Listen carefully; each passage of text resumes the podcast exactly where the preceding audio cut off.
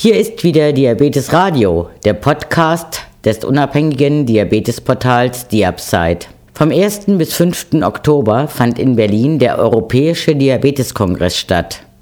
Mehr als 18.000 Diabetesspezialisten aus der ganzen Welt besuchten die 48. Jahrestagung der European Association for the Study of Diabetes, EASD. Sie hörten sich Vorträge an, trafen nationale und internationale Kollegen zum Erfahrungsaustausch und diskutierten über neue Studienergebnisse.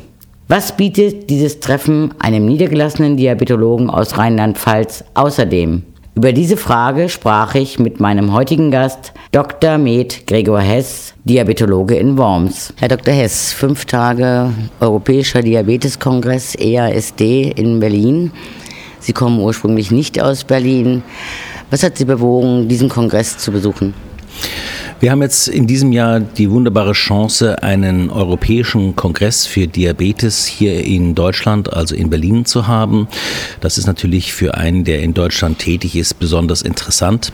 Es ist zwar alles in englischer Sprache, aber heutzutage ist das halt die Kongresssprache weltweit und äh, das Tolle ist, hier kommen wirklich die ganz großen äh, Forscher, die großen Diabetologen, die Wissenschaftler äh, aus der ganzen Welt hierher. Wenn man sich überlegt, über 18.000 Leute sind hier auf diesem Kongress gewesen und man hat also die Möglichkeit, äh, international sich auszutauschen und man sieht auch sehr schön, was die neuen Entwicklungen sind.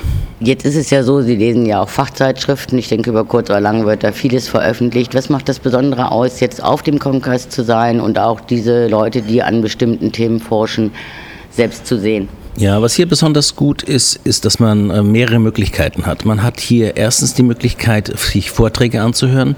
Und zwar, die sind ja geordnet nach Schwerpunkten, äh, nach Medikamenten, nach Entwicklungen, nach Krankheiten, nach Begleiterkrankungen. Dann gibt es hier die sogenannten Poster, das sind so Plakate, die angeschlagen sind. Auch die sind nach Themen geordnet. Und man kann sehen, äh, was einzelne wissenschaftliche Gruppen geleistet haben. Und das dritte ist, ist die Industrieausstellung. Die Industrieausstellung Ausstellung ist deswegen auch interessant, weil man äh, hier vor Ort sehen kann, was kommen für neue Geräte auf den Markt, neue Pumpen auf den Markt. Äh, man kann mit den Wissenschaftlern hier vor Ort sprechen und reden. Man kann mit seinen Kollegen hier auch sprechen. Der Austausch mit Kollegen ist toll.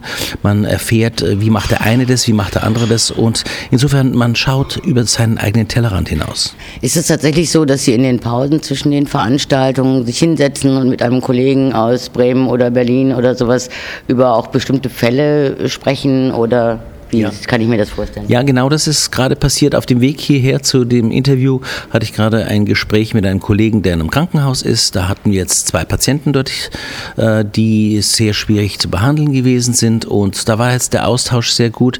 Man kriegt natürlich immer einen Austausch über Briefe, aber jeder weiß, dass ein Arztbrief zum Beispiel nie das darstellen kann, als wenn man mit jemandem darüber spricht und dass man äh, dieses Gespräch auch hat. Wie, wie, macht man das? Wie kann man sowas lösen?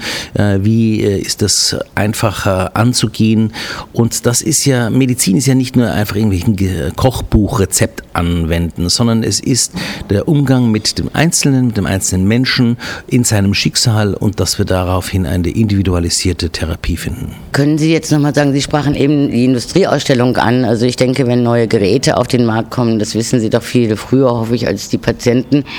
Äh, das erfahren Sie ja auch von der Industrie. Was ist jetzt das Spannende hier, vielleicht auch mit den Leuten von der der Industrie und ich weiß, es sind einige Entwickler von Geräten auch da. Was ist das Spannende mit denen, daran mit, sich mit denen zu unterhalten?